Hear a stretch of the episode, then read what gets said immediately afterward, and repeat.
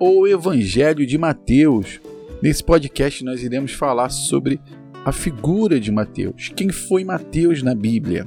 Exatamente para darmos entradas ao Evangelho de Mateus, para entendermos todos os detalhes e as curiosidades da Bíblia sobre esse ponto de vista. Bem, mas antes deixa eu me apresentar, eu me chamo Jorge Teles, sou criador do canal Fé e Bom Ânimo, e este conteúdo você pode encontrar no nosso site www.feibomânimo.com.br.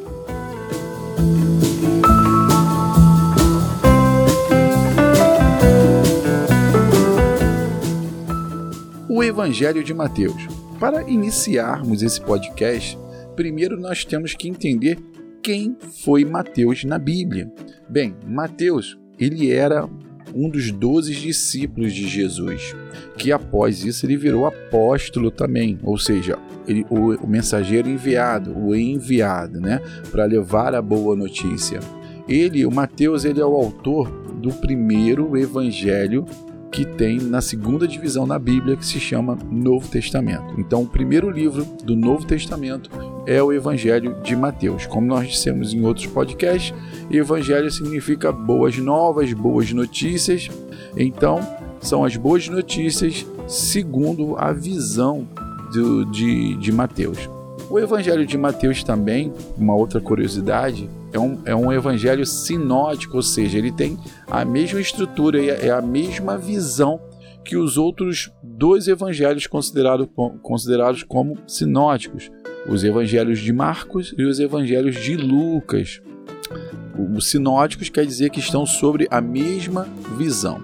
Um outro detalhe que você precisa também saber antes de iniciar é, a, sua leitura ao livro de Mateus é que Mateus ele era um publicano. O que, que, que são os publicanos? Os publicanos naquela época eram, eram cobradores de impostos, coletores de impostos. E na, na, época também existiam duas classes de coletores de impostos: aqueles que coletavam os impostos e aqueles que, é, que tinham a concessão para a coletagem dos impostos.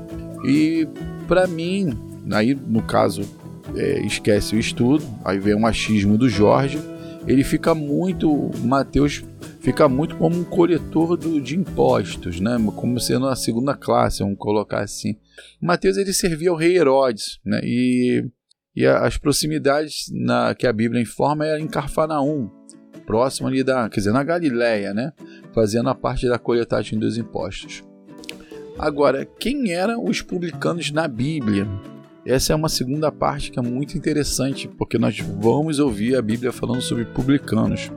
E geralmente você vai estar fazendo a leitura, vai passar pelo publicano e falar assim: ah, Isso aqui não é interessante, mas pelo contrário, você conhecendo quem são os publicanos, quem são os fariseus, você vai começar a colocar um pano de fundo em toda a história e a revelação de Deus ela vai ficar muito mais abrangente, porque você vai entender como se passavam os personagens e o que, que Jesus queria dizer naquela época, que pode dizer para você também.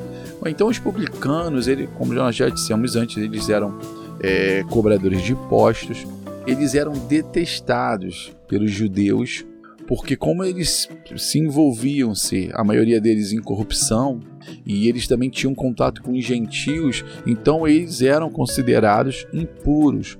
Portanto, os judeus eles afastavam ele. E ao mesmo tempo também eles sofriam repúdio da casta religiosa dos fariseus, porque eles tinham contatos com, com os ímpios, com, com os gentios, aliás e, como já falei eh, anteriormente, são considerados impuros tendo esse contato. É, só para exemplificar, a palavra publicano no Novo Testamento ele traduz o grego telones, que significa basicamente cobrador de impostos ou arrendatário. E para finalizarmos esse podcast, vamos entrar no Evangelho de Mateus.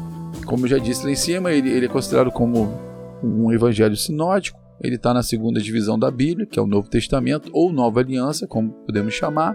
Ele possui a mesma estrutura dos evangelhos de Marcos e de Lucas, sendo que, quer dizer, essa estrutura é para falar sobre contar o relato de vidas e, os milagres de Jesus, sendo que a finalidade deste evangelho de Mateus era para falar para os judeus mostrar aos judeus: olha, o nosso Messias chegou, é o Jesus Cristo, é o ungido, é aquele que a profecia da velha aliança vinha falando sobre a vinda dele.